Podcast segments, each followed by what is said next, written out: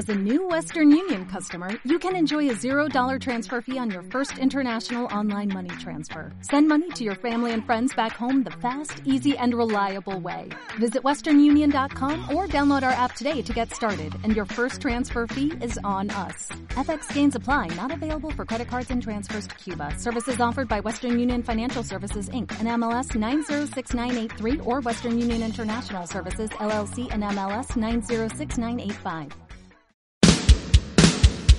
No sé qué te asusta de la oscuridad. Será la costumbre a la luz artificial. Si nunca los usas, se van a atrofiar los cuatro sentidos que no sueles ejercitar. Cierra los ojos y sumérgete en el mundo desconocido. Empiezas a ver, pronto estarás conmigo. Apaga la luz y verás como todo es tan distinto. Apaga la luz y verás como nada es parecido. Apaga la luz y verás con el resto de los sentidos. El gusto, el olfato, el oído y el tacto y llegan a su plenitud si apagas la luz. Muy buenas tardes, acá estamos nuevamente haciendo nuestro programa Apaga la Luz y Verás por FM Patagonia Andina, junto a Analía Romero, Néstor Pérez, quien les habla, y edición y musicalización de Patricio Soto. Hola Analía. Hola, ¿qué tal? Muy buenas tardes, bienvenidos a todos a este programa.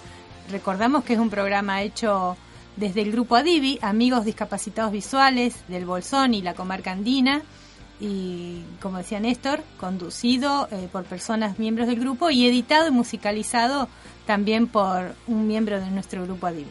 ¿Querés, Ana, recordar los, las líneas de comunicación? Sí, para comunicarse con nosotros, recuerden que tienen eh, mediante Facebook, el Facebook de nuestro programa, Apaga la Luz y Verás, también nuestro Facebook de Grupo Adivi y nuestro mail, grupoadivi.gmail.com. Bien, ¿qué tenemos para hoy, Ana? Eh, en algún momento de nuestras tres temporadas ya, esta es la tercera temporada, eh, hemos tenido muchos entrevistados, mm, realmente palabras, todos, todos nos han dejado muy lindas historias de vida, siempre positivas, siempre de superación. Y en algunos de casos hemos tenido padres que han perdido la vista y que han podido ser héroes para sus hijos no por el hecho de haber perdido la vista, sino por la manera en la que han luchado y han superado todo. Sin ir más lejos, el caso de, de Carlos Valle, que el año pasado, recuerdo que para el Día del Padre lo tuvimos aquí, hablando de, de su situación. Realmente es un padre ejemplar, ha criado solo a sus dos primeros hijos y está criando a sus dos pequeñas también. Somos testigos de que es un padre presente absolutamente en todas las actividades y las necesidades de sus hijos. Así que les cocina, él no tiene ningún límite, realmente es un padre ejemplar y a veces cuesta creer que, que no vea porque se desarrolla de una manera impresionante. Él es uno de los que vamos a escuchar. También vamos a escuchar a Miguel Manríquez, que en algún momento le hicimos una entrevista luego de una carrera y nos contó eh, la importancia que, tuvo su hija, su pequeña hija, Sol, como le dice él, Solange se llama, para que él pueda salir adelante, que realmente la niña fue la llave y que a él le, le hizo clic para poder salir de la tristeza de haber perdido la vista. Y vamos a escuchar también a un amigo muy querido que es Martín Kremenchusky. Cualquiera que lo busque y googlee y lo encuentre a Martín Kremenchusky, va a escuchar siempre de él como primer como punto de presentación que tras la pérdida de su vista fue su hijo quien le dio el impulso y por quien él comenzó a ser el deportista tan notable y excelente que soy al punto que ya ha hecho realmente uh, récords y una carrera deportiva impresionante en, en, en un corto tiempo, si se quiere, y todo comenzó porque él quería ser un buen padre y un ejemplo para su hijo. Así que vamos a escuchar a estos tres padres y sus palabras con respecto a, la importancia que tuvieron sus hijos para salir adelante.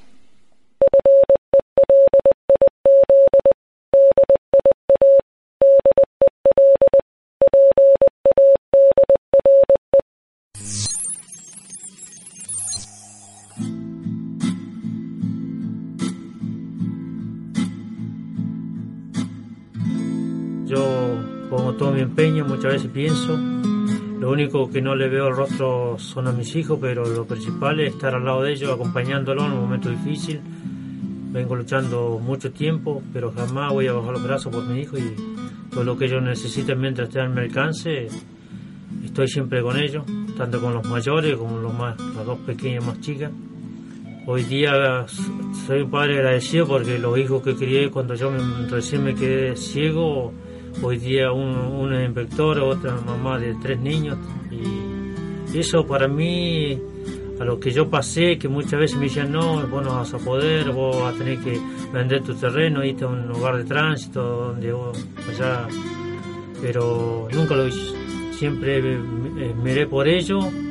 Hoy día estoy, soy un padre muy, muy orgulloso de tener unos hijos y bueno, que ellos puedan ver en mí lo que yo luché por ellos.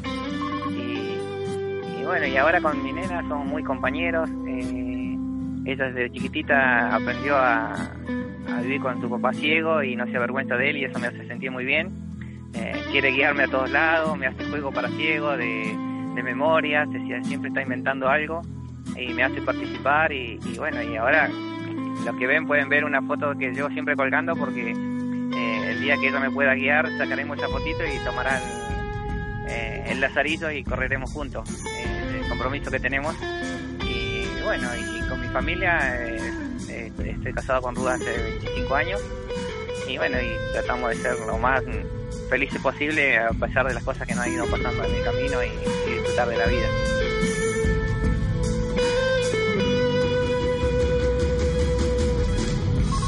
Carlos, ¿y vos criaste solo prácticamente? Sí, criaste solo a tus dos hijos mayores. ¿Cuánto tiempo estuviste solo eh, criando a tus hijos? Mi- mi- el más chico tenía 5 años y la más grandecita tenía 7.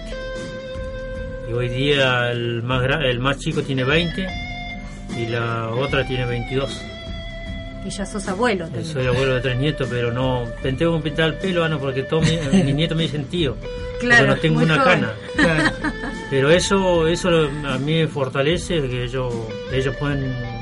eh, la otra vez charlaba con mi hija, la más grande, que ella estaba orgullosa del padre que tenía, que muchas veces yo lo único que siempre le dije a ellos, yo le voy a dar todo lo que puedo, pero ellos muchas veces se ponen mal porque no me pueden dar un regalo, pero lo más feliz que me siento yo es que yo lo tengo con vida y salud. Como se lo decía a mi hija el domingo cuando ella me fue a saludar para el día del padre. Mis dos pequeñas que tengo, mis dos, mis dos ángeles, que porque son para mí son los más apreciados que tengo. Martín, ¿y qué dice hoy tu hijo de este papá, campeón? No, la verdad es que si lo hubiera tenido que soñar así, creo que me salió mejor todavía, porque es fana a full de todo lo que hago. Eh, le encanta, viste, o sea, las copas, viste, porque yo cuando cada vez que corre una carrera, lo que más me interesa es la copa. No me interesa ni la buena premiación, ni el efectivo, ni la ropa, ni nada. La copa. Ella tiene una colección de más de 100 trofeos y, y la verdad que los colecciona y los conoce todos, sabe muy bien cada uno de los trofeos que hay. O sea, a mí me llama la atención, pero lo- los mira, los estudia, le encanta. Y, y aparte también, viste, cada vez que están sus amigos, viste, me quiere presentar como que acá está el El- héroe. claro. ¿viste? No, no, sinceramente, por suerte, muy bien. Él también la discapacidad la entiende mejor que nadie. También Claro. está bueno que la tomamos con humor. ¿Viste? Porque él a, propósito me esconde las cosas, pero cuando la esconde se mata tanto de la risa que yo ya sé que algo está haciendo. Eh, los padres que tienen hijos con discapacidad visual, que a veces se plantean, mi hijo podrá formar una familia, mi hijo podrá ser el día de mañana tener su pro- tu- sus propios hijos, eh, bueno, que sepan que, que sí, sí se puede. Sí, se puede, se puede.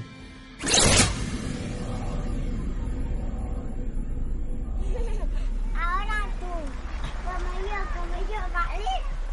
¿Vale? A ver, tú primero. Vale. ¿Cómo es?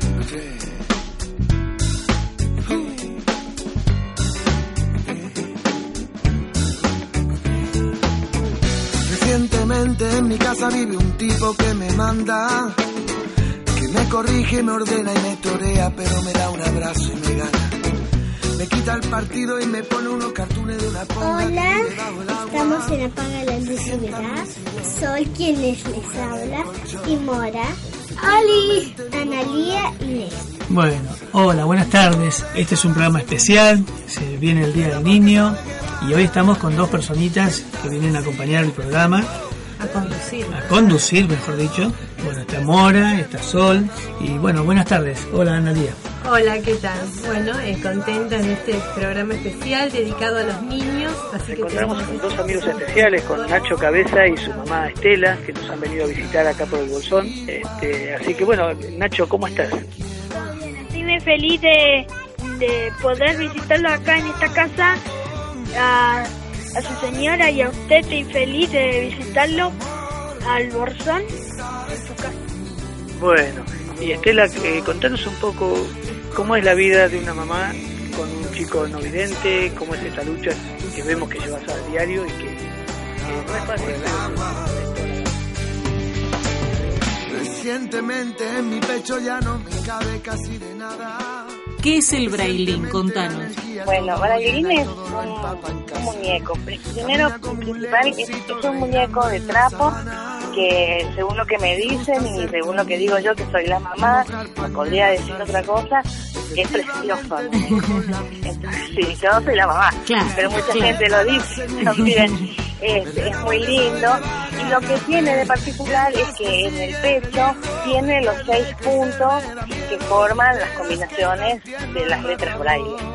Entonces, ese muñeco en manos de un niño que no ve, así sea un bebé, primero que le va a permitir este, experimentar con distintas texturas, este, con distintas sensaciones, y después más adelante el nene solito puede empezar a explorar los puntos, puede explorar la, la ubicación. a raíz de la inquietud de un grupo de padres de chicos con discapacidades, con diferentes discapacidades, y estos padres eh, armaron un sitio de Facebook que se llamaba Toy Like Me, que significa un juguete como yo, y empezaron a contarse qué harían ellos como papás de chicos con discapacidades para que sus hijos tengan juguetes que los representen, con, con los juguetes con los que pueden jugar y armar sus propias historias donde ellos se sienten incluidos. Porque a lo mejor una historia de princesas maravillosas que caminan, que eh, a una nena en una silla de ruedas no la satisface, no le hace realidad su fantasía de ser princesa.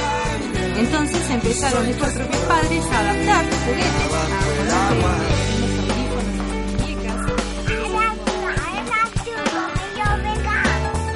sabes tu papá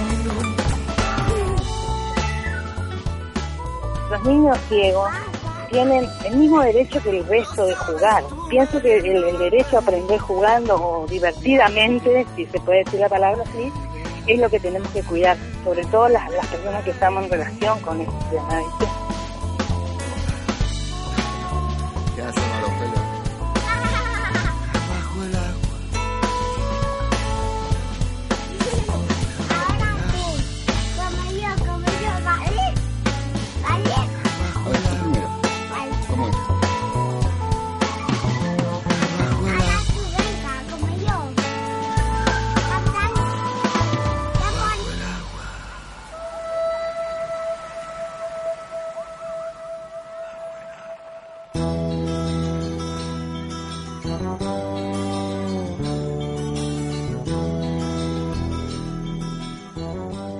A hablar un poquito de esta sección que es la sección donde hablamos sobre películas, donde es representada la discapacidad visual. Recordamos siempre brevemente que la cinematografía fue reflejando y fue cambiando a medida que la sociedad fue cambiando también su modo de, de ver la discapacidad visual. Y hay películas realmente de toda índole, de todo tipo, dramas, románticas y en este caso vamos a hablar de una película de terror. Hemos comentado películas muy emotivas, de ficción, basadas en vidas reales. En este caso es una película puramente de ficción, donde está muy bien planteado las dificultades de una persona que no ve a la hora de un momento de terror como el que vive la protagonista de esta película española que se llama Los ojos de Julia.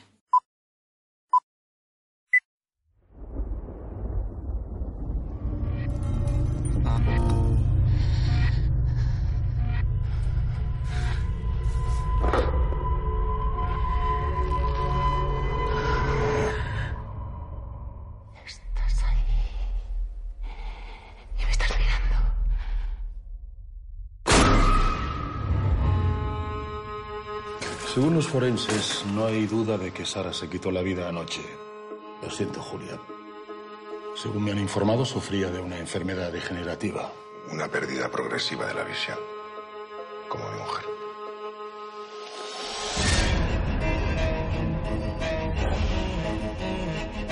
¿Y si no estaba sola? ¿Y si estaba con alguien? Ah, Julia, sabes que no te conviene angustiarte. Mi hermana vino aquí con un hombre, ¿no? El hombre invisible. Un vacío. Una ausencia. ¿Cómo quiere que encontremos a un hombre al que nadie parece haber visto? Ni siquiera usted. Alguien que vigila todos nuestros movimientos? Julia, por Dios.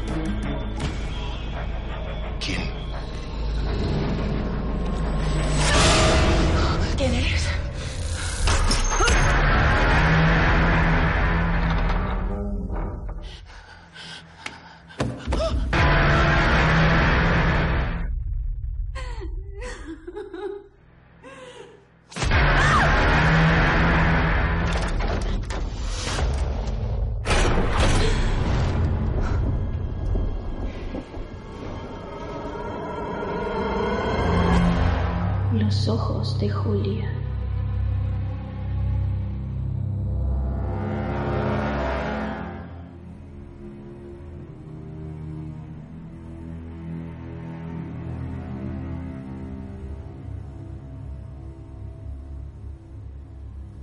que bueno, tenemos una película que nos dejó un poco impactados. Eh, esta película se llama Los ojos de Julia, apta para mayores de 16 años, que es una película española del año 2010. Esta película cuenta la historia de dos hermanas gemelas. Comienza eh, con una de las hermanas ciega que se suicida. Las dos comparten una patología visual, genética y degenerativa, que en el caso de la hermana que se suicidó eh, ya la había dejado ciega y en el caso de, de Julia estaba en proceso, en un proceso también degenerativo. Ella llega acompañada de su marido Isaac y no hay manera que Julia se conforme con que su hermana se suicidó por la pérdida de visión. Ella está convencida que su hermana Sara no habría hecho esto y que algo más tiene que haber sucedido y comienza a investigar por su cuenta qué es lo que pasó. Esta película está dirigida por Guillem Morales y protagonizada por Belén Rueda, que hace los dos personajes, hace de, de Julia y de Sara, la, su hermana gemela. También actúa Luis Omar como Isaac, que sería el marido de, de Julia. Y bueno, es una producción con Joaquín Padro, Guillermo del Toro, Mar Targarona y el guion es de Guillem Morales, la música de Fernando Velázquez. Claro, y además estas escenas que ya hemos visto en otras películas, pero que están está muy bueno, que es cuando el televidente puede como ponerse en los ojos del protagonista y de repente eh, que la imagen sea lo que el protagonista ve o no ve.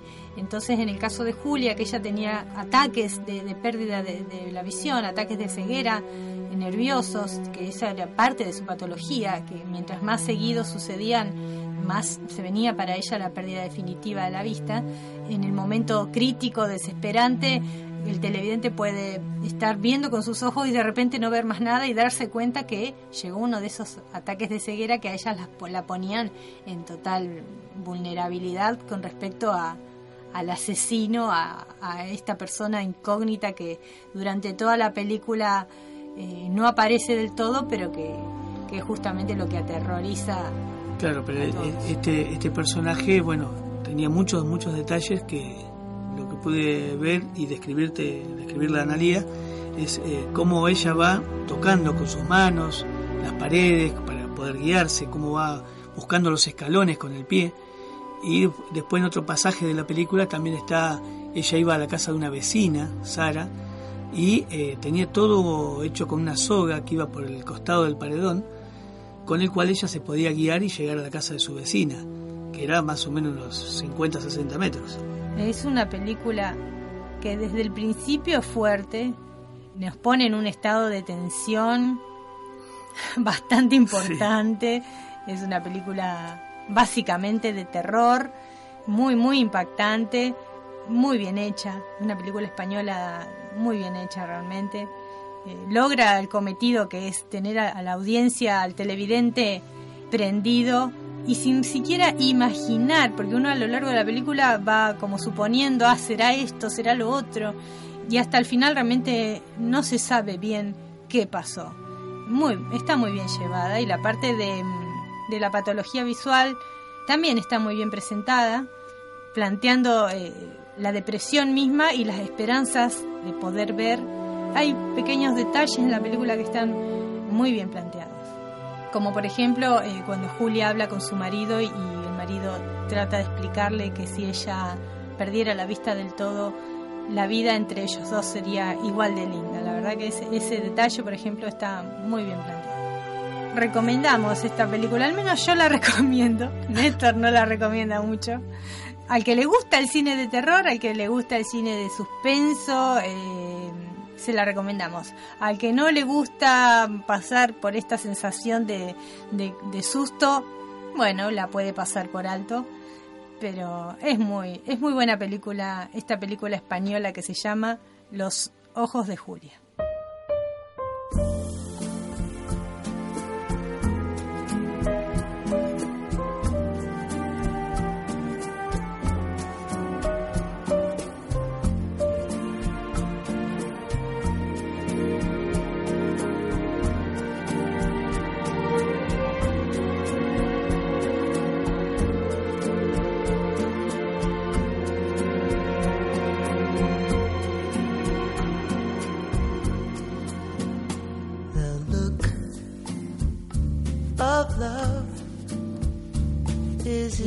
Al que tenga ganas de dejarnos algún comentario, si ha visto alguna película, que tengan personajes con discapacidad visual, que nos dejen en el Facebook de Apaga la Luz y Verás, así también las, las sacamos al aire.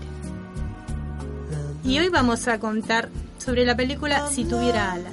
Sí, esta película que protagonizada por Alex Taylor, que es un, un jovencito de 16 años, quien sueña con volar y también sueña con correr en el equipo de carreras de Campo Traviesa de la escuela a la que asiste. Sí, es una película del año 2013. Esta semana vamos a comentar la película Perfume de Mujer. Eh, es una película muy linda que seguramente muchos, muchos han visto. Tiene momentos inolvidables. Al Pacino eh, hizo una, un gran trabajo para componer este personaje. Estuvo mucho tiempo en una escuela para... Es la película Daredevil. Es un superhéroe ciego. Evidentemente para muchos es conocido, para nosotros fue un descubrimiento y nos encantó la película. Está muy bien lograda y es fantástico todo lo que este superhéroe hace sin ver todos sus otros sentidos, como dice la canción de Paga la Luz y Verás, ve con sus otros sentidos y, y los tiene de una manera exacerbada y fuerte y, y se maneja mucho con la ecolocalización, tiene una agilidad sorprendente. Para esta semana elegimos la película El color del paraíso. Es una película iraní, distinta a lo que muchas veces uno está acostumbrado a ver, porque es una película con otros ritmos. A veces el cine más comercial tiene otro formato, otra acción. Y esta es una película con mucha fotografía, muchas imágenes y con muchos tiempos. Esta semana vamos a comentar la película Rojo como el cielo, que es la historia real de Mirko Mencazzi, un sonidista italiano, realmente muy muy famoso, de los mejores sonidistas del cine mundial, que en su infancia tuvo un accidente por jugar con un arma de fuego que lo dejó ciego a los 10 años. Eso fue en los años 70 y esta película tan, tan adorable cuenta su historia a partir de, de esos días. Mirko era un niño feliz que vivía con su familia, tenía sus amigos y a partir de la pérdida de la visión su vida cambió porque en aquel momento había una ley en Italia y en muchos otros lugares donde los niños con discapacidad visual no se consideraban normales, entonces no podían ir a una escuela común, una escuela regular. Era ilegal que vayan a una escuela común y no solo eso, sino que se consideraba que podían infectar a sus compañeros, por más que la causa de su ceguera no tuviese nada que ver con ninguna enfermedad. La verdad que muestra una realidad,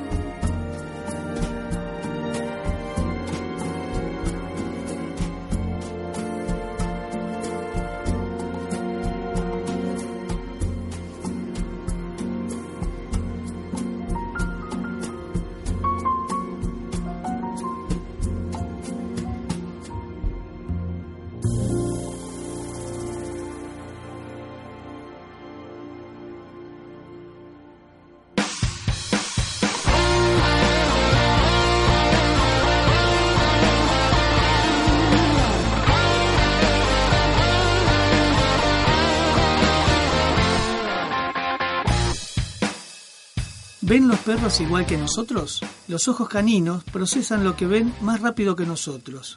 Es casi como si lo vieran todo a cámara lenta. Por eso, siempre están en el lugar correcto para atrapar un objeto que le has lanzado al aire. Los ojos del perro son más sensibles al movimiento y la luz, pero perciben los contornos con menos nitidez que los nuestros. Su globo ocular es algo aplastado y, aunque pueden alterar la longitud focal como nosotros, no logran enfocar de forma tan eficaz. En contrapartida, algunas razas son capaces de detectar hasta el más imperceptible de los movimientos. Los perros son daltónicos, pero eso no significa que vean en blanco y negro. Sí ven colores, fundamentalmente los azules y amarillos. Esto se debe a que tienen solo dos tipos de receptores de color. Por ejemplo, un perro ignorará un juguete naranja sobre la hierba verde, porque esos colores le parecen muy similares. Cuando los objetos están en movimiento, su vista funciona mejor. Claro, porque existía el mito de que los perros veían en blanco y negro, sin embargo no es así. Por el estudio de la retina de los perros se comprobó que sus receptores de colores, si bien en los humanos existen tres tipos eh, de eh, longitudes de onda, digamos, de los colores, los perros tienen dos. Por eso es que ellos ven como ve una persona daltónica, eh, distingue ciertos colores y ciertos otros colores no. Y sin embargo la vista no es el fuerte de un perro, sino que sus otros sentidos, eh, como el olfato y el oído, son realmente sentidos mucho más fuertes en un perro. Lo que sí tiene eh, en ventaja con respecto a la vista de- del ser humano es la visión nocturna y la visión del movimiento. Tienen mucha más percepción en detectar las cosas que se mueven. Por eso esto que, que sucede, ¿no? Cuando uno le larga algo a un perro ya tiene la agilidad de darse cuenta rápidamente para agarrar en el aire lo que uno le esté arrojando. Bien, ¿y, y qué pasa cuando nuestros perros quedan ciegos? Bueno, esta situación que suele ser bastante común en algunas razas, como por ejemplo el- los pequineses que tienen el globo ocular para afuera, realmente son muy sensibles porque a cualquier golpe pueden ellos quedar ciegos y muchas otras razas también o con la edad hay perritos que tienen una vida muy larga y con la edad quedan ciegos pero esto que decíamos de que tienen sus sentidos más importantes eh, ubicados en, en- en otra parte entonces realmente se pueden adaptar fácilmente. Incluso no es tan angustiante como para un ser humano la pérdida de la vista por esta situación. Como pasa en los humanos, hay que hacer una serie de adaptaciones, va a tener que acostumbrarse a ubicar las cosas y como también pasa con un ser querido que pierde la vista, nosotros como familia tenemos que tener ciertos cuidados de no cambiarles, por ejemplo, sus cosas de lugar, su bebedero o el lugar donde suelen comer y acompañarlos hasta que este proceso de la pérdida de la vista haga su adaptación natural para que el perro eh, vuelva a ser ese mismo que era. Y bueno, nosotros como familia lo podemos ayudar en ciertas cositas para que él tenga una vida realmente feliz. Vamos a leer eh, algunos consejos que hay para cuidarlos mejor, si, si nos toca tener una mascota que ha perdido la visión. Evitar alteraciones en su entorno, tales como cambio de mobiliario, enseñarle a pasear con arnés y correa de forma que pueda hacer ejercicio con seguridad, cercar una pequeña área de jardín o patio manteniendo el entorno constante, estimularle a usar los otros sentidos para compensar la pérdida visual, comprar juguetes que sean sonoros o con un olor reconocible fácilmente, hacerse con otra mascota a la que el animal pueda tomar como referencia y seguir por el olfato y oído, haciendo de lazarillo, no cambiar la ubicación del comedero o bebedero, protegerle de riesgos potenciales como piscina, tráfico de coches o balcones. En caso de ceguera repentina, puede haber cambios de comportamiento bruscos como miedo, agresiones, depresión. Intente evitarle situaciones de estrés o sobresalto a su mascota y enseñe al resto de los miembros de la familia, niños especialmente, a respetar la nueva condición del animal. Procure no olvidarse nunca de la vulnerabilidad de su mascota ciega aunque a veces se comporte con tanta naturalidad. Claro, esto es muy importante, sobre todo cuando uno tiene niños, de poder explicarles que el perro ya no ve y para poder adaptarse toda la familia a esta condición nueva de nuestra mascota. Eh, hay que tener en cuenta que el perro, por ejemplo, hay algo que nos sucede a los humanos cuando se pierde la vista es que, bueno, ya no podemos conducir o ya no podemos leer y el perro no tiene esas necesidades. Entonces, por eso es realmente mucho más fácil y rápidamente se adaptan a esta nueva vida. Por supuesto, recalcamos el apoyo que tiene que tener de parte de la familia, como los tiene cualquiera de los de las mascotas que tenemos en casa, porque son parte de nuestra familia y, y los queremos ayudar.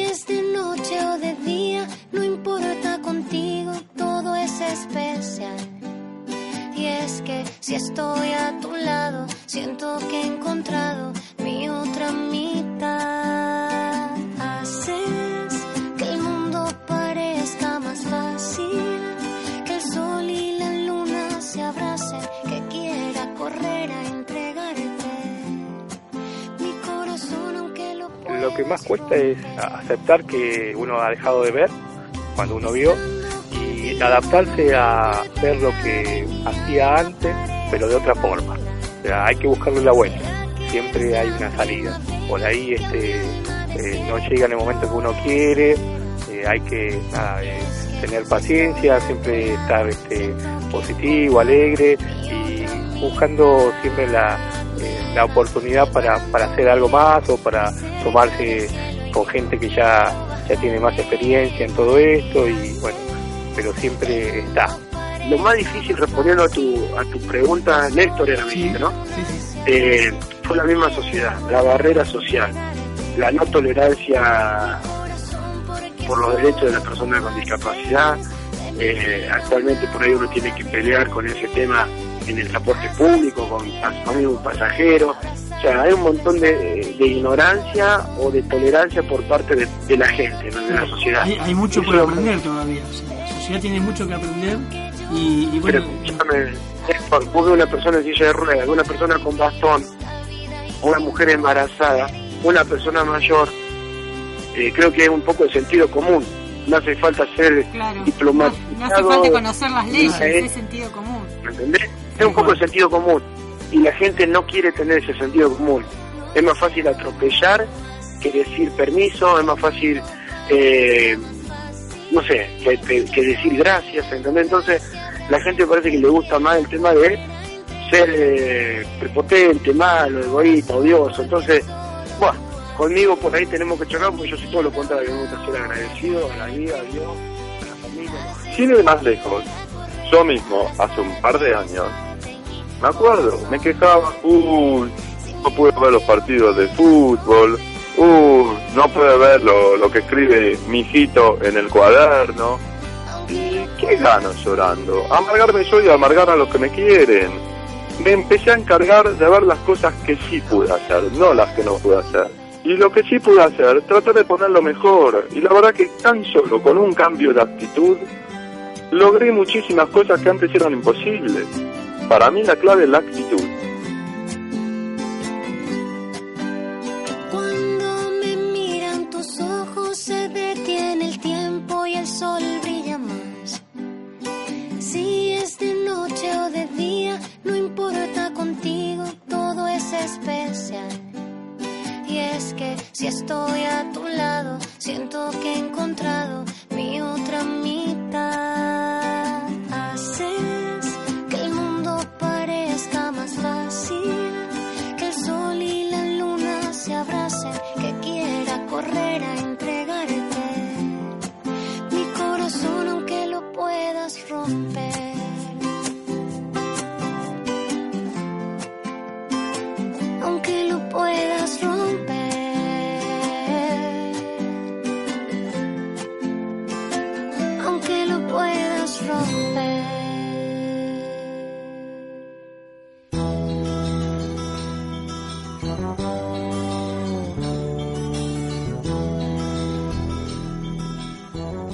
Bueno, Ana, vamos a hablar ahora de otro tema, algo que tiene que ver que por ahí nos involucra eh, mucho, ¿no? A la gente que vemos, es como un prejuicio que hay de que por ahí la gente que no ve a lo mejor no puede disfrutar de un paisaje, de una excursión. Ujú. eh, Eh, todo esto surge, voy a, eh, a contar brevemente a raíz de un comentario que recibió mi hija y que a ella en un momento le sorprendió que otra niña le diga que su mamá, o sea yo, que no veo, eh, no puedo ir a lugares turísticos porque como no los veo no tendría ningún sentido que vaya.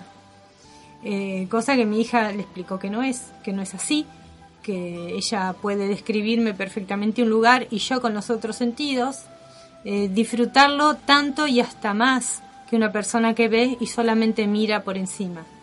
Esto disparó en- entre nosotras una charla y también disparó el tema de que mm, de ponerlo en el tapete a este tema.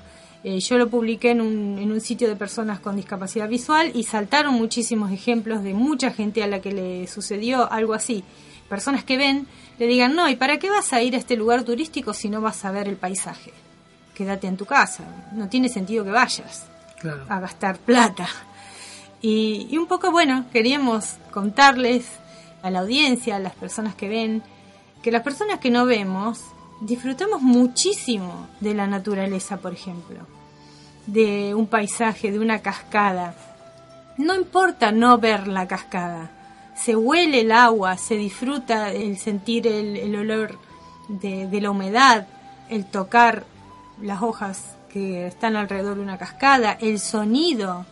El sonido a nosotros nos da incluso el volumen, el tamaño que tiene esa cascada, de dónde viene y hacia dónde va. Muchísimo más las personas que han nacido ciegas, que tienen totalmente su cerebro adaptado a, eso, a definir las cosas por los otros sentidos, y no extrañan verlo. Y las personas que hemos perdido la vista de grande, tenemos el recuerdo de lo que vimos, que sumado a lo que estamos percibiendo con los otros sentidos, eh, te transmite una- la imagen que tenías cuando veías. Claro, exactamente. Incluso muchas veces las personas que no vemos prestamos atención a cosas, a sonidos, a aromas, que las personas que ven las pasan de largo porque solamente, bueno, la vista se sabe que es el sentido que mayor información lleva al cerebro, entonces la persona se deja llevar solo por lo que ve. Como conté una vez en una carrera en la península de Quetrihué, que yo iba escuchando los colibríes, mi guía que ve eh, no se dio cuenta que había colibríes en ese recorrido. Claro, él mirando, observando y cuidándome en la carrera, pero ni siquiera los percibió. Y entonces, bueno, e- eso pasó a ser una anécdota de que yo que no veo me di cuenta que había colibríes en el camino. Y así muchísimas cosas. En la vida personal lo puedo contar desde mi punto de vista, pero también puedo contar el punto de vista de, de amigos que tengo que con discapacidad visual que viven exactamente lo mismo. Porque decíamos con Silvio, ¿no? Ver no es ver con los ojos, ver es mucho más. Hay gente que ve con las manos, hay gente que ve con, con el oído. y bueno, y muchas veces suceden estas cosas, que la gente mm, prejuzga o cree que una persona que no ve tendría que quedarse en su casa y ya está. Y quédese ahí, no moleste. Claro. Sí, sí, también, también es una constante que yo que veo, por ahí observo, y noto que por ahí la persona que ve ante una persona que no ve, le pasa por al lado y quizás a veces hasta, hasta cree que esa persona, como no ve, no se da cuenta quién pasa al lado. De hecho, a veces pasa gente hablando y se Claro. cree que porque el que- el- la persona está ahí y no te ve, dice, ah, bueno, pero ni te habla porque pensará, no sé, si no me ve, no se va a dar cuenta que pasé, pero como va charlando, Claro. lo que no se tiene que olvidar esa persona es que la persona que no ve escucha más que incluso a veces que cuando veía, porque es así. Entonces como que, bueno, sacamos este tema a raíz de, de algo que, que surgió y que, que estaría bueno que se pudiera ir cambiando un poco esta mirada, ¿no? Eh, nos parece muy importante que los niños y bueno y también sería bueno que los padres por eso lo comentamos en, en nuestro programa de radio sepan que no es así que no es que la persona que no ve no tiene sentido que vaya a un lugar porque se disfruta la vida muchísimo sin usar el sentido de la vista porque uno descubre un mundo nuevo cuando pierde la vista realmente es así Quizás antes en mi vida yo no me daba cuenta de los aromas tanto como ahora. Yo puedo entrar a una casa y saber que la casa de quién es sin que me digan eh, quién vive ahí. O sea, uno empieza hasta a la gente encontrarle sus características sonoras eh, y de aromas y táctiles. Mucho más un paisaje, mucho más un paisaje, porque eh, no hace falta que verlo al Piltri si yo puedo saber que el Piltri está nevado y sentir en la cara, por ejemplo, el frío de la nieve. Bastaría con que personas que ven se tapen los ojos, se sienten en un lugar, en un paisaje, en- a la orilla de un lago y descubran un poquito el paisaje sin ver. Y van a ver que es hermosísimo, de todas maneras. Y sí, como dice la, la canción Apaga la luz y verás, este, si se tapan los ojos van a ver con los demás sentidos. Tomarse un tiempito, ¿no? Y hacer este ejercicio para, simplemente para ponernos un cachito en el lugar de la persona que no ve, de la persona que ha perdido la vista o que tiene baja visión, y darnos cuenta, los que vemos, que la vida se disfruta siempre, con o sin vista. Sì, lo so, amore, che io e te forse stiamo insieme solo qualche istante. Sì, ti stiamo ad ascoltare. Estamos en comunicación telefónica con Emanuel Filelfi, quien es el presidente de la Fundación Argentina de Baja Visión. Eh, él vive en Rosario. Así que, ¿qué tal, Emanuel? ¿Cómo te va? Estamos acá en el piso con Analía eh, para nuestro programa Apaga la Luz y Verás. Hola, Manuel.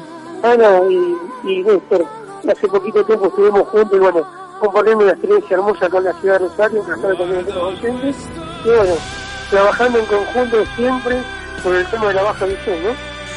Muy buenas tardes, gracias por haberme invitado. Bueno, mi historia fue muy, muchas veces es medio lastimosa, como empezó mi problemática de la visión. Yo hace 15 años que perdí la vista, pero este fue todo problema de, yo trabajaba en un secadero de lucro en Mallino Gao, y ahí como no dan protección para la vista cuando uno está secando el lucro en, la- en las zarandas, La pérdida de mi visión es un karma que comenzó a mis 11 años en donde al no poder ver el pizarrón me copiaba de mi compañero y bueno, ahí fue cuando me corrigieron la miopía que tenía con anteojos. Muchos años a partir de ahí empecé a usar anteojos y hará unos 30 años se me declaró eh, la diabetes como buen enemigo silencioso. eh, me fue mirando eh, mi nervio óptico. Prácticamente te digo que ya de un 100% me debe quedar un, no sé, un 2% mirándolo con muy buena vista y muy buena voluntad. Cuando estaba trabajando tenía que salir todos los días a recorrer los el campo porque andaban muchos animales que son los zorros, que cazan mucho los corderitos, las ovejas. Entonces yo tenía que limpiar el arma para poder cazar a esos animalitos, para que no, no hagan más daño con las ovejas. Y ahí fue cuando eh,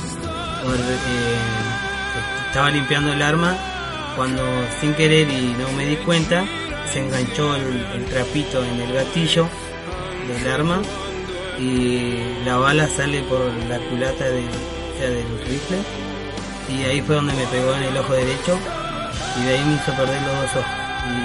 Bueno, Ana, eh, tenemos una comunicación telefónica con alguien muy especial, un jugador de los murciélagos, que hace, bueno, el año pasado también nos consiguió una, una nota, que estuvo charlando para apagar la luz y verás. El capitán. Es el capitán de los murciélagos, ¿no? Sí, vamos a hablar con Silvio Velo, el jugador más importante que tiene nuestra selección de fútbol 5. Hola Silvio. Sí, ¿qué tal? ¿Cómo andan? ¿Todo bien? ¿Cómo Bien, bien. Bueno, contanos, ¿qué tal esta experiencia en Toronto, Silvio? Bueno, sí, la verdad, muy contento por el, Muy buenas tardes, eh, para los dos ahí, bueno, y saludos para toda la gente del Bolsón. Un gusto, Nicolás, realmente poder hablar con vos. Hemos estado comentándole a la audiencia durante la gira de los murciélagos con respecto al desempeño, pero el tuyo en particular fue sobresaliente, ¿o no? No, bueno, creo que lo, lo importante es el, el nivel del equipo, ¿no? Que pudimos eh, ganar todos los partidos que jugamos, eh, mucho para la confianza, ¿no? Para ir creciendo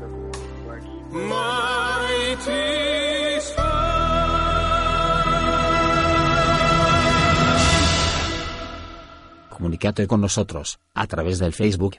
Apaga la luz y verás. Déjanos tus comentarios, sugerencias o pedidos. Pon me gusta y no te olvides de compartir.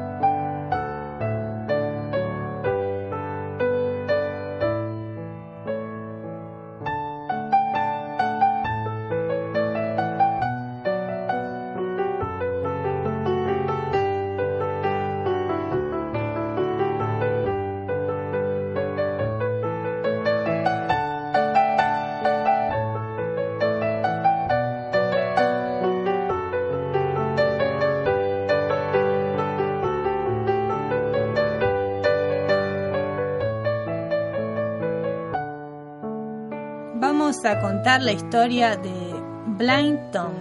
La historia de este memorable genio musical comienza en una subasta de esclavos en Georgia, en 1850. En esta, su madre fue vendida por un tal Perry Oliver al coronel Betune, que habitaba en un pueblo cercano.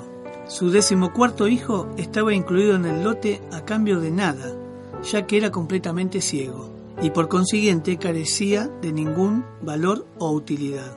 El niño fue nombrado Thomas Green Betune por su amo. En la plantación del coronel, Blind Tom tenía permitido errar por las estancias. Fascinado con los sonidos de todo tipo, Tom escuchaba intensamente a las hijas del coronel practicando sonatas y minuetos al piano. Una noche, el coronel Betune que no tenía idea del talento del chiquillo, escuchó música procedente de la sala a oscuras. Creía que sería una de sus hijas practicando, aunque resultara absolutamente extraño a esas horas de la noche. Se aventuró escaleras abajo y sorprendido se encontró al niño ciego de cuatro años. Tan limitado en todos los campos, tocando una sonata de Mozart sin cometer ni un solo error. La había aprendido escuchándosela a una de las hijas del coronel, que la había practicado durante semanas. El coronel estaba impresionado. Como cualquier niño esclavo, Tom nunca acudió a la escuela y además era incapaz de aprender en cualquier área que no fuera la música. Era inquieto y requería constante supervisión. Parecía irresistiblemente ligado al piano y al cabo de un tiempo, sin instrucción de ningún tipo, fue capaz de tocar una pieza sin interrupción ni cometiendo un solo error, tras haberla escuchado tan solo una vez. A los seis años también comenzó a improvisar. El coronel contrató músicos profesionales para que tocaran para él, y al instante desarrolló un repertorio con calidad suficiente para un concierto. Genio ciego, anunciaba el cartel del concierto que ofreció a los siete años. Las entradas se agotaron y los periódicos locales respondieron con entusiasmo, por lo que el coronel y Tom emprendieron una gira de conciertos, actuando prácticamente a diario.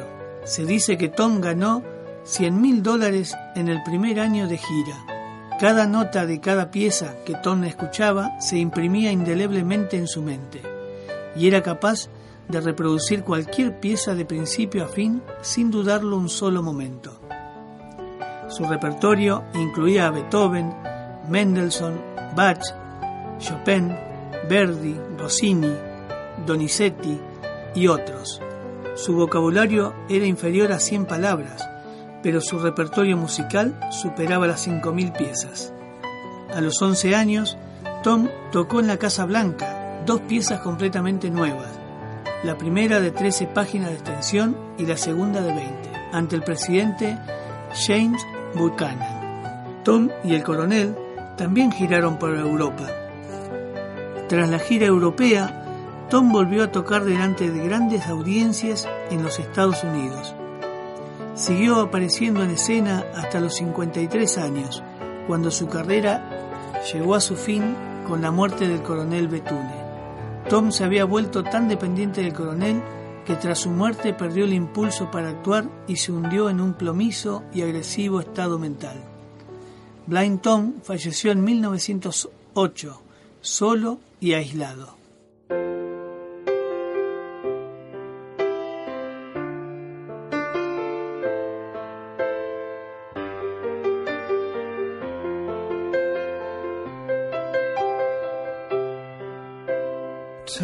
Piano, talking to a ghost, playing with his eyes shut tight. Here's a little song, I learned it from the wind, heard it on the wind last night. Nahuel Penisi es un músico argentino muy, muy capaz, que seguramente muchos habrán visto en diferentes programas, porque la verdad que está siendo bastante difundido, por suerte, porque es un gran, gran cantante y guitarrista. Nacido en Buenos Aires el 19 de octubre de, del año 1990 y desde muy pequeño tuvo una gran sensibilidad para la música, cuentan sus padres que cuando era chiquito, más o menos 3-4 años, él llegaba a emocionarse con la música que escuchaba. Los padres eh, se sorprendían y le prestaban mucha atención y lo estimulaban porque él es ciego de nacimiento. Así que ya a los cuatro años él eh, podía tocar. Annalisa Minetti es una de estas personas destacadas que de vez en cuando nos gusta contar sus biografías un poquito, como hemos contado de cantantes como Andrea Bocelli, de José Feliciano. Bueno, para un poco contarle a la gente estas historias de superación, que son un poco las que nos motivan también a muchos. Vamos a hablar hoy de Jorge Luis Borges, un escritor que nació el 24 de agosto de 1899 en Buenos Aires.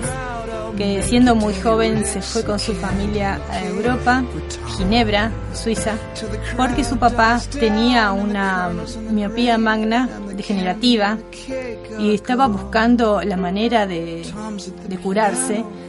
Con los años volvieron a Argentina y Jorge Luis heredó la patología visual de su padre, esta miopía degenerativa, que a los 30 años lo deja ciego a él también. Su ceguera fue paulatina, comenzó a perder la vista muy de a poco y ya para el año 55 estaba totalmente ciego. Una persona destacadísima en las letras,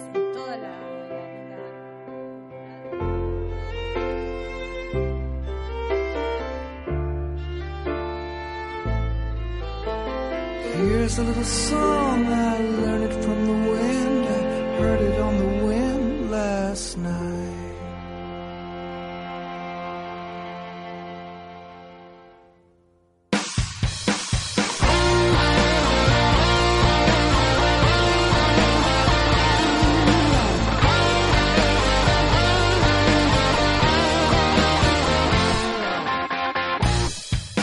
Bueno, una vez más se nos ha terminado todo, el tiempo que teníamos. Así que bueno, más que nada agradecer a la gente que nos escucha, a, a la gente que nos sigue por el Facebook. Y bueno, Ana, no sé si querés decirle algo más. Sí, mm, muchísimas gracias a todos por, por estar siempre compartiendo y escuchando y aportando. Recuerden las vías de comunicación mediante Facebook, apaga la luz y verás. También en nuestro Facebook de Grupo Adivi. Nuestro mail es grupoadivi.gmail.com Bien, ya saben, los días sábados de 13 a 14 horas. Enciendan la radio, apaguen la luz y verán.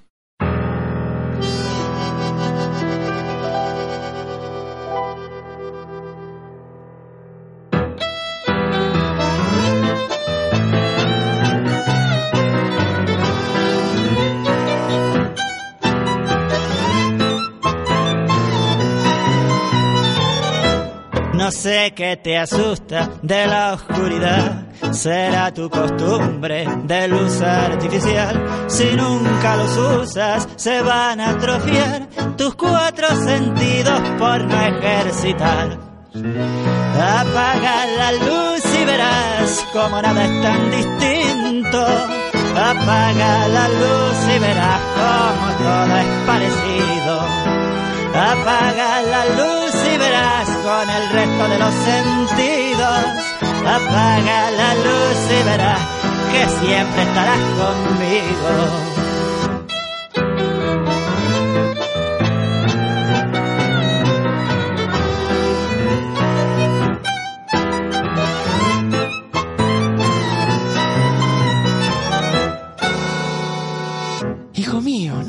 Veas, es que no miras. Escúchame. No sé qué te asusta de la oscuridad. Será la costumbre a la luz artificial. Si no saboreas ni sueles tocar. Si nunca olfateas ni sabes escuchar. Oye, mira, apaga la luz y verás como nada es tan distinto. Apaga la luz y verás como todo es parecido. Apaga la luz y verás con el resto de los sentidos. Apaga esa luz y verás como canta un argentino.